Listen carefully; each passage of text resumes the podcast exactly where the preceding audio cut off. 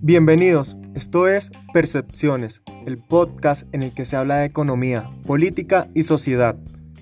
Un espacio en el que estás invitado a participar, porque tú eres quien le da sentido.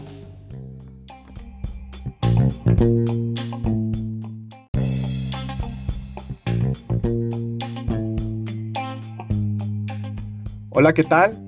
Antes de comenzar, me gustaría presentarme ante ustedes. Soy Luis Pérez, estudiante de Administración de Empresas y Finanzas. Y a partir de este momento me acompañará Juan José García. Él es estudiante de Ingeniería Industrial. Y le preguntamos, Juan, ¿por qué estamos aquí? Bueno, Percepciones nace, de, por así decirlo, de una idea al aire, de múltiples conversaciones y charlas entre amigos, em, discutiendo sobre temas económicos y políticos y sobre mm, la realidad del país, del mundo. Entonces decimos, eso, ¿por qué no? ¿Por qué no hacerlo? ¿Por qué no aprovechar tantas plataformas y tantas herramientas de, gran difusión como son las redes sociales y como son eh, plataformas para hacer podcast? ¿Por qué no hacerlo y por qué no tener este proyecto y ver hasta dónde podemos llegar? Y bueno, llegar a la mayor gente que podamos.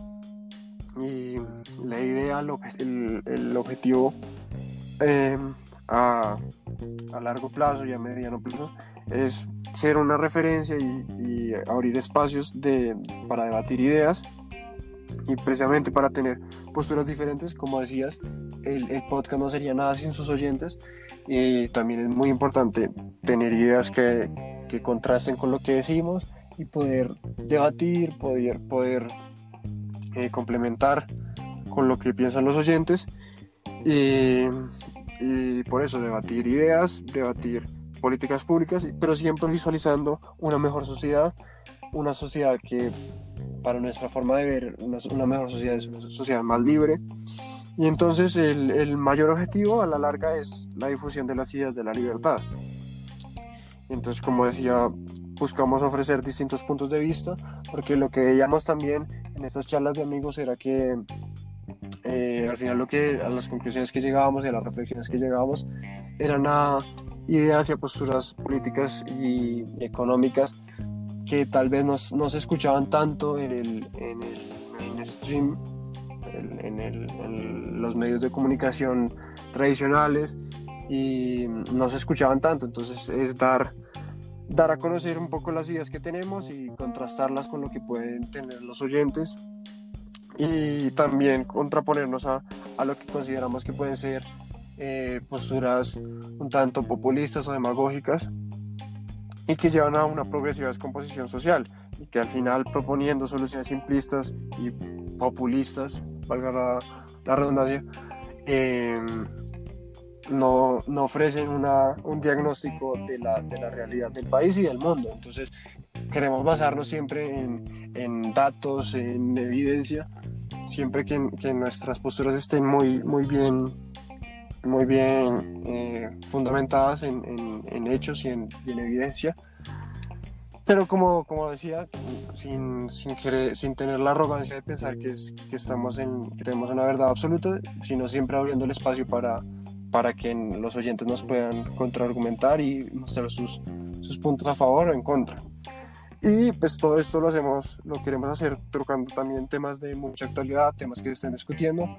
Y precisamente para este primer capítulo decidimos hablar de la CESE. Sí, Juan, totalmente. Podría decir que en la era de la información es cuando vivimos más desinformados. Y esa es una de las razones por las que nace Percepciones, pero sin desviarnos tanto, me gustaría preguntarte, ¿qué son las CESES? ¿Dónde se están aplicando y por qué son tan importantes? Bueno, las CESE son las siglas de Zonas Económicas y Sociales Especiales. Nacen del Plan de Desarrollo Nacional del Gobierno, específicamente con la Ley 1955 del año pasado y, y se establecen en el artículo 268.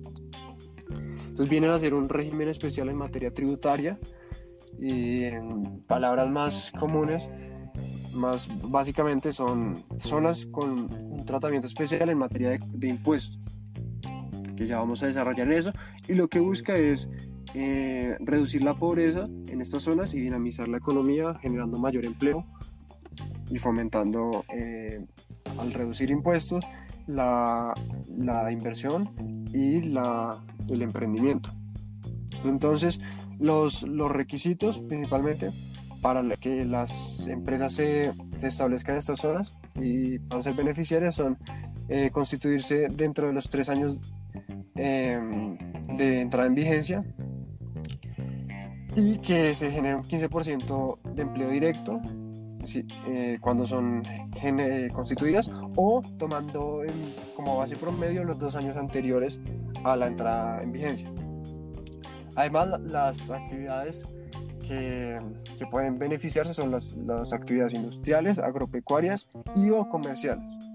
Las zonas en las que se, en las que se va a desarrollar este régimen especial son eh, los departamentos fronterizos de La Guajira, norte de Santander y Arauca, que además tienen una gran ventana de oportunidad por, el, por lo que está pasando en Venezuela y que tienen una, una gran migración de venezolanos que traen una enorme demanda, entonces el, la dinamización de, de, la economía en estas zonas puede ser muy grande con, todo el, con toda la demanda de productos que, que, tienen, que tiene toda esta población migrante. Y además, eh, el proyecto incluye ciudades capitales de departamentos con un desempleo mayor al 14%.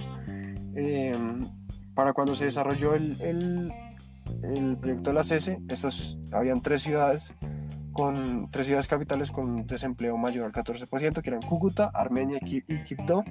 Pero Cúcuta, como ya se tenía en cuenta el norte de Santander, pues eh, es redundante. Entonces sería, adicionalmente los departamentos serían las ciudades de, Armenia y Quibdó. Entonces, Luis, si quieres comentarle a los oyentes cuáles son los beneficios en concreto que, tienen las, que tendrán las empresas que se, que se constituyan en, en esta zona. Sí, claro Juan, y creo que esta es mi parte favorita, y lo digo por los beneficios. En este caso vendrían a ser dos. El primero, un 0% de la tarifa de impuestos sobre la renta durante los primeros cinco años. El segundo, un 50% de la tarifa general aplicable durante los cinco años próximos. Estoy seguro, totalmente seguro, de que pequeños comerciantes y empresarios saben lo importante que es esta medida y muchos se preguntarán por qué. Claro, porque esto incentivará a que muchos constituyan empresas de manera legal en estas zonas, lo cual a la larga nos llevará a un aumento de empleos y a un crecimiento de la economía colombiana. Pero claro, todo tiene condiciones. En este caso vendría a ser de que toda aquella empresa nueva que se quiera constituir en estas zonas deberá hacerlo durante el periodo dado, que es a partir del 25 de mayo del pasado 2019 hasta el 25 de mayo del 2022. Y bueno, por eso considero de que las heces son una gran oportunidad. Y además no debemos olvidar de que esto también se debe a un tema de productividad.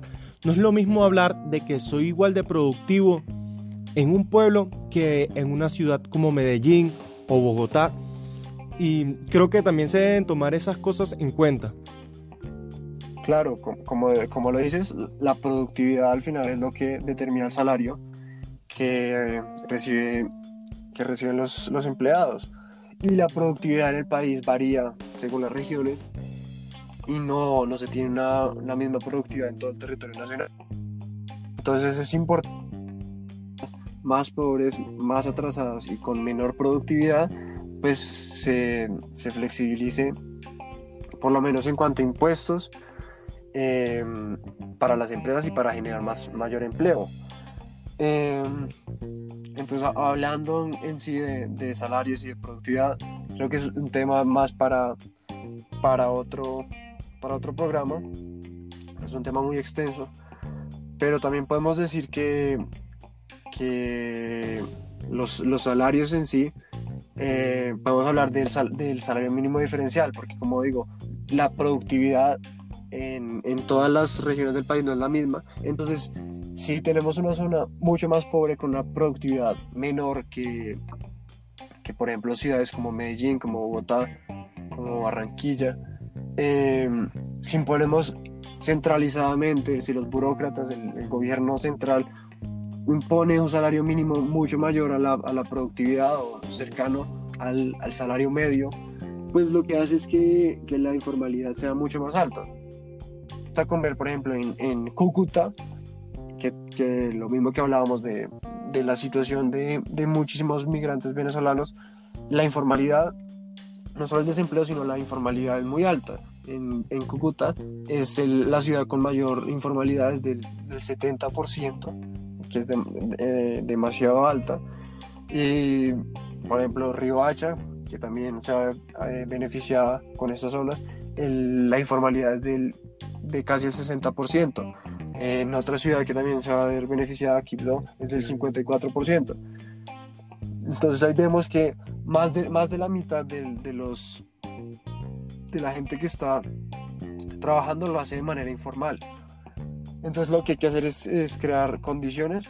Una, una, manera es flexibilizando el mercado laboral, que, que, da para otro programa, como ya decía, y otra también es eh, reduciendo cargas a las empresas, reduciendo impuestos, y pues precisamente eh, lo que hace estas zonas económicas especiales es, por durante cinco años eliminar el impuesto de renta. Entonces, en, ese sentido, eh, va a crear, va a crear eh, y impulsar mucho empleo sin directamente repercutir sobre, las, sobre los salarios. Sí, es que básicamente las CC tienen como pensamiento inicial el tema de la creación de empleo, pero es que eso también se puede dar promoviendo el emprendimiento.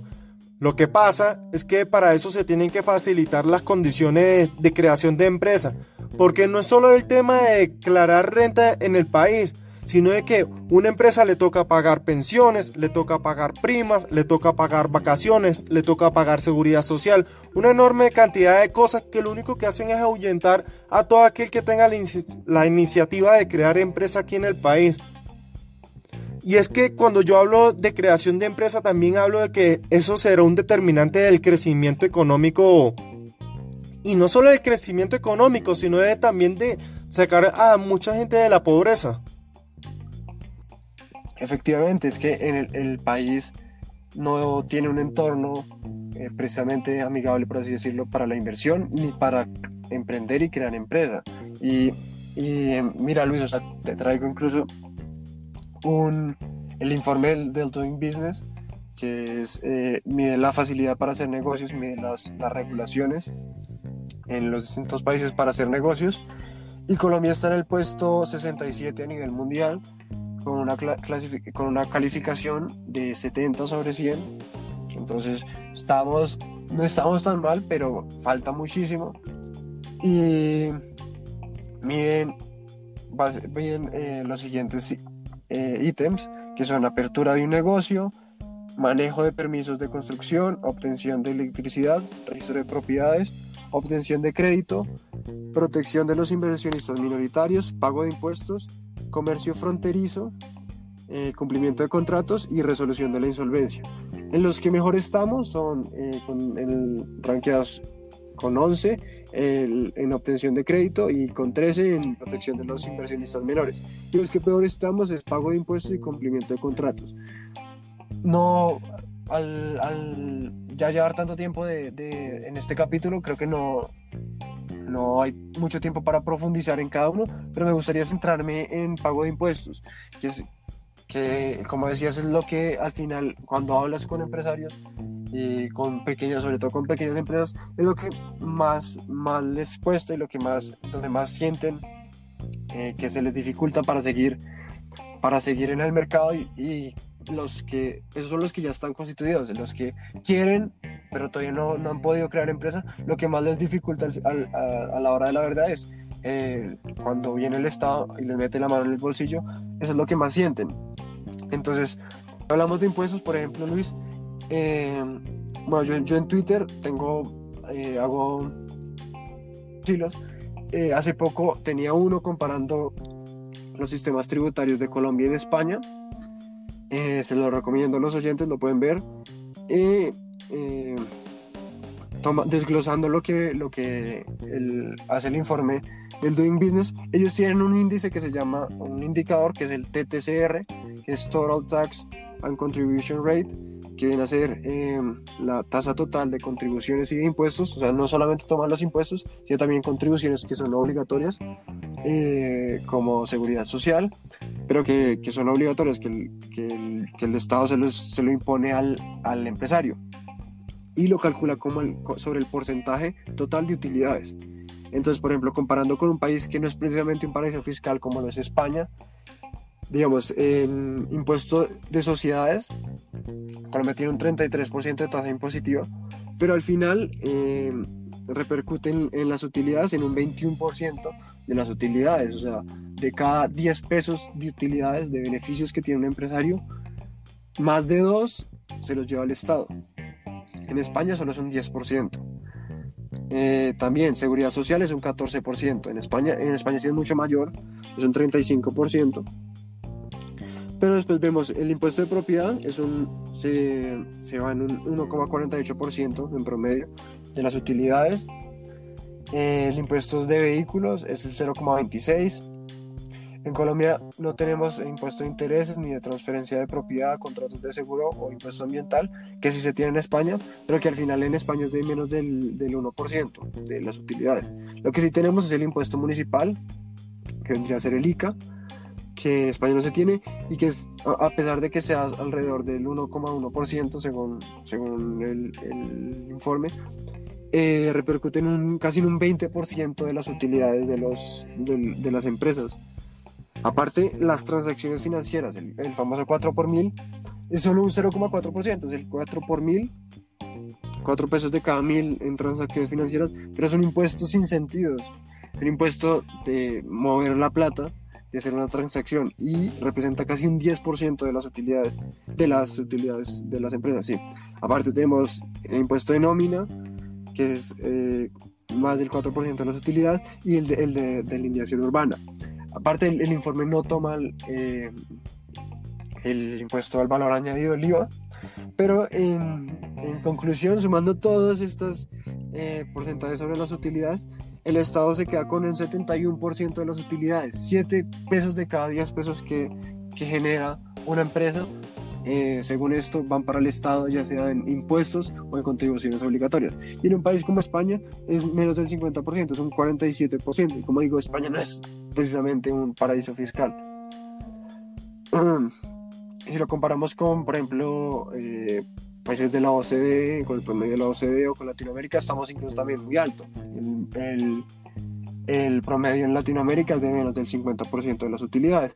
Y digamos, siguiendo con, con lo que decía del, del 4 por mil, que es uno de los impuestos más absurdos, pues no me quiero, no me quiero eh, extender mucho, pero me, me, gustaría traer a colación un, un diagnóstico del uso de, del efectivo en Colombia que realizó Aso Bancaria, que también lo tengo en mi cuenta de Twitter, pero lo que dice, hay una, unas conclusiones muy interesantes que, que sacan sobre el 4 por mil y es, eh, uno de los datos es que el 47% de los encuestados eh, afirma que si cumpliera con todo lo que exige el Estado para manejar el, negocio tendría que cerrar. Ahí ya nos habla de todas las cargas que mencionabas.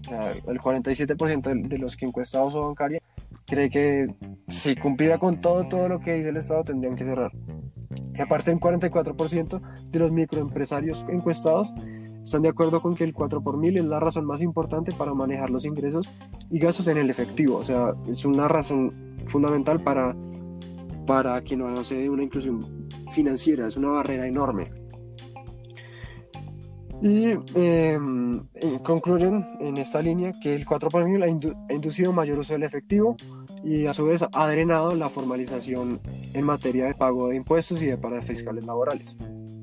Entonces yo creo que, que nos dice mucho, es muy diciente en, en, lo que representa para los empresarios y no solo eh, sí siendo una carga y siendo, como decía, muy absurdo que se tenga que pagar por esto, sino también eh, que es una barrera para la inclusión financiera, sobre todo no solo en, en ciudades, sino, y no solo para grandes empresas, sino principalmente para microempresarios y para, para sectores, eh, para zonas rurales o para incluso las ciudades que se van a ver en este caso beneficiadas por la CESE, que solo, que solo es el impuesto de renta, que solo se quita ese, ese 21% sobre las utilidades, pero pues algo es algo.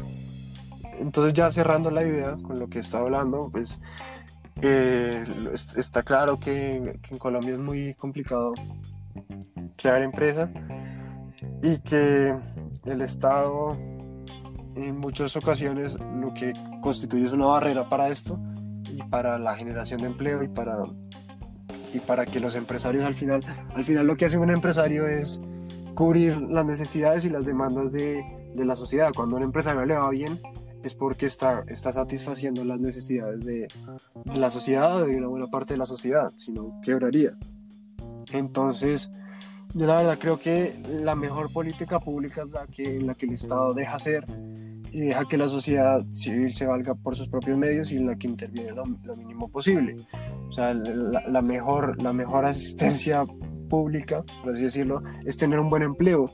Entonces es que el Estado nos deje, nos deje trabajar y que ya sí, ya después podemos debatir en qué, en qué deberían, debería entrar o intervenir, pero sin mucho que, el Estado tenga un rol eh, subsidiario, pero que no esté interviniendo en, cosas que claramente el mercado y, el, y, la libre empresari empresarialidad eh, puede cubrir. Sí, por eso es que yo aplaudo la iniciativa de la CESE porque estoy sumamente seguro de que esto ayudará a que se constituyan nuevas empresas en el país y obviamente ayudará a reducir los números de desempleo, a pesar de ser una medida sumamente tibia. Eh, ¿por, qué? ¿Por qué te parece tibia, Luis? Claro que son tibias, porque, a ver Juan, yo me pregunto, ¿por qué elegir tres departamentos y no al país en general? Simplícitamente nos, nos están dando la razón de que bajar impuestos es un incentivo para la constitución de nuevas empresas en el país. Porque nosotros cuando hablamos de nuevas empresas no estamos hablando de un nuevo grupo que se va a enriquecer. Estamos hablando de que estos hombres, estas personas, están generando empleo y están sacando a más personas de la pobreza. Están permitiendo que más personas se ganen la vida. Por eso es que considero que son medidas sumamente tibias. Sí, me parece que tienes razón. O sea, ojalá, ojalá eh, se logre el, cumplir el objetivo que se tiene con estas zonas y se pueda ampliar a más zonas del país, porque es, es cierto que no son solo estas zonas las, las zonas con pobreza y con, y con atraso, sino que hay muchas más. Y, y, como, y, y cerrando todo lo que decíamos, al, al final, eh, bajándole los impuestos a las, a las empresas no, no, es que, no es un favor ni, ni un privilegio para un grupo de empresarios, sino que al final eh, lo que decía, y vuelvo y repito, si cuando un empresario le va bien es porque está, está satisfaciendo las necesidades de, de la sociedad, de una gran parte de la sociedad. Y, y, y, no solo eso, sino que también genera empleo y, y ayuda a dinamizar la economía de, de, de, una zona. Entonces yo creo que esto sería todo, ya viene, ya viene el reloj, creo que ya nos está quedando un primer capítulo un poco largo porque también tuvimos la presentación al principio. Pero entonces cerrando, pues quedan algunos temas en el aire que sería interesante eh, desarrollar en un futuro, como por ejemplo el salario mínimo diferencial por regiones o incluso por edades según la productividad y hablar más de, de cómo se determina el salario, de que el salario al final es un precio por el trabajo. Eh, también del rol del empresario, del, del rol del, del capitalista en, en, una economía libre. Y y bueno, también invitarlos a, opinar, a decirnos si les, si les gustó ese primer capítulo, qué temas les gustaría, de ahí, de los que propuse y que, que quedaron un poco en el aire sin, sin desarrollar mucho, cuál les gustaría que, que desarrolláramos antes. Y, y sí, a comentar cualquier cosa en nuestras redes sociales. En Twitter estamos muy activos. Eh, yo creo que eso es todo, Luis. Sí, ya para finalizar me gustaría decirle a todo aquel emprendedor o empresario que nos escucha que tenga presente de que las CESE son una gran oportunidad para la creación de empresa en el país. Y más allá de ser un beneficio tributario, quiero que tengan presente de que esto será una gran oportunidad para que miles de personas puedan salir de la pobreza a través de estos nuevos empleos que, que se vendrán gracias a la CESE. Recuerda seguirnos en Twitter. A Juan José lo puedes conseguir como Juan J. García 99 y a mí como Luis D. M12. Y no olvides compartir nuestro contenido porque es hora que lleguemos a más personas. Esto fue Percepciones. Y recuerda, las personas merecen respeto, pero las ideas deben ganarse ese respeto.